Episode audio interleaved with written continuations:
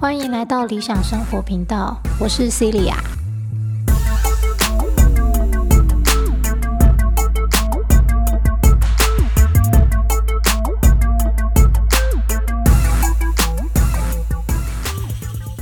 好，我今天这集来填坑。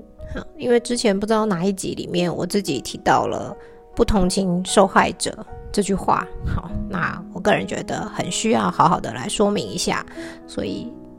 这集就来说这个。好，首先，为什么说不要同情受害者，不要同情被害者？好，并不是说，呃，他们就活该哦。我不是这个意思。我的意思是说，同情本身就是没有意义的事情。好，奥修之前曾经讲过一个例子，他说，呃，那那个人很伤心，他在哭，然后你就坐在他旁边跟他一起哭，这是什么意思？这就是同情在做的事情，好吗？那我会这么说呢，有两个原因。一个是呢，如果我们看到被害者、看到受害者，就会先去同情，好，或是忍不住就会觉得他好可怜呢，我要帮他这个，我要帮他那个的话，这个非常危险。好，为什么呢？因为如果我们今天会因着别人的这种很可怜呐，哈，就想要伸手去帮助他的话，那么有一天，当我们想要别人的帮助的时候，也很有可能去扮演受害者或是被害者，而这就是最严重的，叫做被害者情节。都是别人对我不好，都是你们不够爱我，都是你没有给我足够的钱让我念书，不不不，对对对，都是别人的错，你好可怜哦。很熟悉吗？很多人喜欢讲这些话呀。好，最近给这样子的行为叫做情绪勒索嘛，对吧？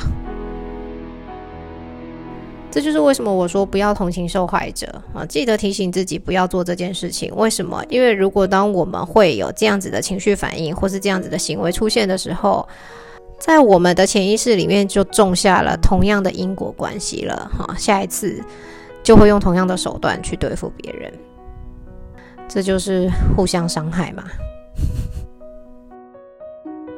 那但是呢，我也想要在这里补充说明另外一个社会奇怪的现象。就是呢，之前有一个很大的新闻是馆长在他的健身房外面被人枪击嘛，对不对？那或者是常常也会有很多就是女性受到性侵啊的的事件，好哦。啊，就很多人很奇怪，就会在下面说：哈，谁叫他要穿那么露啊？谁叫他行为不检点啊？好，或者是馆长的这个事情的时候，还会说：啊，谁叫他讲话那么秋啊？干嘛的？等一下哦，不同情受害者，不代表要落井下石。好，这是第一点。第二点，人家是真的身体好。人身安全已经受到危害了，这个时候也不是同情，而是做错事的那个人才不对啊！因为真正的伤害已经造成了，而且对于别人人生的伤害本来就是不应该的。这个人如果要去自杀，那就算了，你知道吗？但是我觉得我们人本来你就只能对你自己的身体去负责，你去伤害别人的身体，就是。不对的。那当已经有人的身体在，呃，因为其他人的情绪管理不好，或是怎么样，然后或者是欲望无法掌控而侵害到他人的时候，这时候当然不是去去责怪这个受害者啊。好，所以呃，首先不要误会我说不同情受害者的意思。可是就像当时我说的馆长的事件。我自己在自己的 Facebook 上就转发了之后，我讲了呃一句还蛮酸的话，我就说，嗯，很奇怪，当真的人的身体受到危害的时候，大家就去检讨那个受害者，谁叫你讲话那么秋啦，哈，或者是女生被性侵的时候，说谁叫你要穿那么骚啦之类的，哦，但是啊，你知道吗？那些政治人物哦，每天都在扮演受害者，我好可怜呐！你们都是故意重伤，这是政治斗争，这是迫害，这是黑某人的产业链等等。请问他真的身体受到伤害了吗？他没有。然后呢，大家却很。很买单呢，大家很买单，就说对呀对呀，你看你们好过分啊，政治迫害你们太坏了之类的。哦，我觉得很奇怪，好不好？好，那其实为什么会说不要去同情受害者？尤其是这些他根本就只是嘴巴上讲讲，嘴炮很会，嘴巴说我好可怜，我受伤了的人，这根本没什么好同情的。啊。他还有那张嘴可以在那边讲，有什么好同情的？就很像是。很多人说你不可以这样，你这样我就死给你看。我的学生也常常这样说啊，我就直接讲一句很白的话，我告诉你会在那边嘴巴一直讲我想死我想死的人哈都不会死，真正会让你非常震惊，怎么突然死亡、突然自杀的人都不会讲，哈，会讲的不会死，会死的不会讲。还有一张嘴可以在那边说我好可怜呢，谁对我不好，这是谁呃都是谁亏欠了我。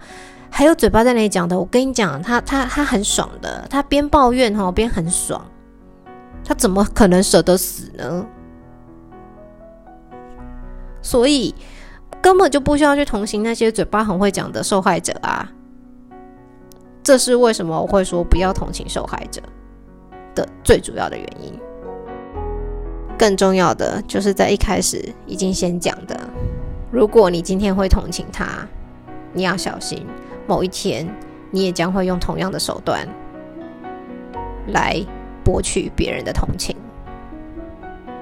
但在我来看，这是非常下流的行为。好，所以不要没事去同情那些受害者。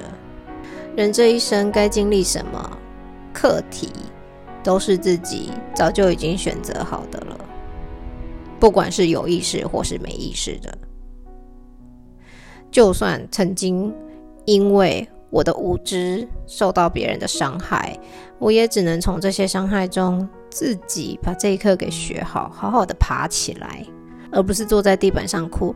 哼，我好可怜啊！这个石头把我绊倒了，这石头坏坏，它好过分啊！你帮我把地给铲平，没有人会帮你铲平，你只能自己铲平，自己站起来。因为每个人的人生都很忙，每个人的人生都很辛苦，每个人来这里都有自己的课题要做，谁有时间管你啊？哼，救世主嘛，没有救世主，你如果都没办法成为自己的救世主，也不会有人来救你。那你可以成为你自己的救世主，你也不需要别人来救，更不需要别人的同情。很多人真的非常非常的享受在说自己的痛苦、自己的可怜，好，好像你越讲，你就你就越得到关注，是不是？好，那但是吸引力法则嘛，你越讲只会吸引来更多让你可以抱怨、让你痛苦的事情啊。好，那其他人你以为他没讲，他就过得很爽，是不是？好，不是因为。别人没有办法承受你的痛苦，了解你的痛苦，就代表他过得比较好。人生在世，每个人都独自承受着某些痛苦，你也没办法体会别人的苦啊。那为什么人家要体会你的苦嘞？演什么受害者啊？你就这么伟大，所有的人都要承受你的痛苦才可以，就对了。你如果看别人好像哦过得比较幸福，没有承受你的苦。那很有可能只是因为他够坚强，没让你看到；也有更多的可能是他付出过比你更多、更辛苦的努力，才能让自己跳脱出这样子的痛苦，让自己感受到幸福。你做了什么呢？就很像是我之前说减肥的事情是一样的。你在那边追剧、吃点心、吃洋芋片的时候，我在那边游泳、做高强度间歇运动。我在那边断食，只能喝水。然后你要说：“哦，你怎么可以身材维持的这么好？”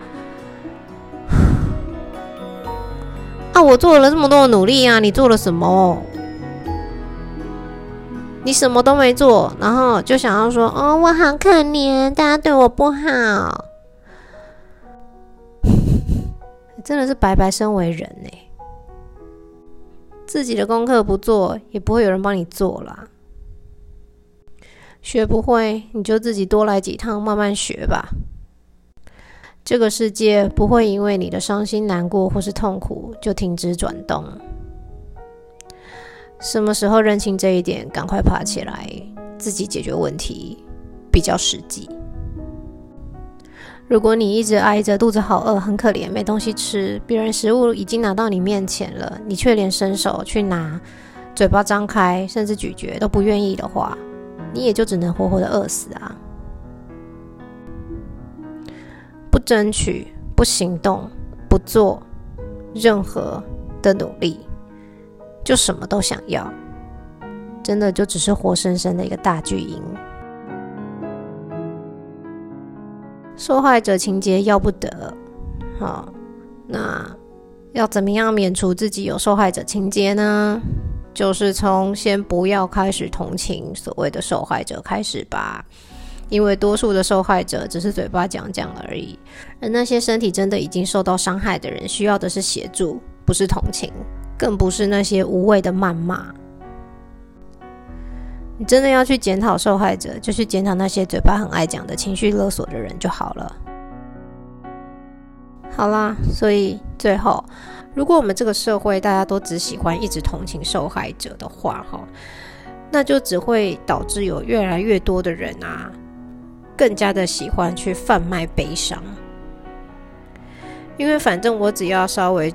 把自己说的可怜一点，大家就会觉得啊，他好可怜呢，那就会给他很多的关注嘛。好，但说实在的，这种关注啊，完全无助于他自己本人勇敢的站起来去解决问题啊。那其实我到后期，我也常常跟我的朋友或是我的学生说，也许你们会觉得我是一个很冷漠的人吧。不过《道德经》就说啦。天地不仁，以万物为刍狗；圣人不仁，以百姓为刍狗。对我来说啦，有些人哈，就是真的很喜欢贩卖悲伤，这么爱扮演受害者。我能够做到最大的仁慈，就是以非常冷漠的态度在旁边观赏他的戏，这样而已。天地不仁，以万物为刍狗；圣人不仁。以百姓为刍狗，训练自己能够做到这样，自然也不会再去扮演受害者了。好，这集分享到这里，下次见，拜拜。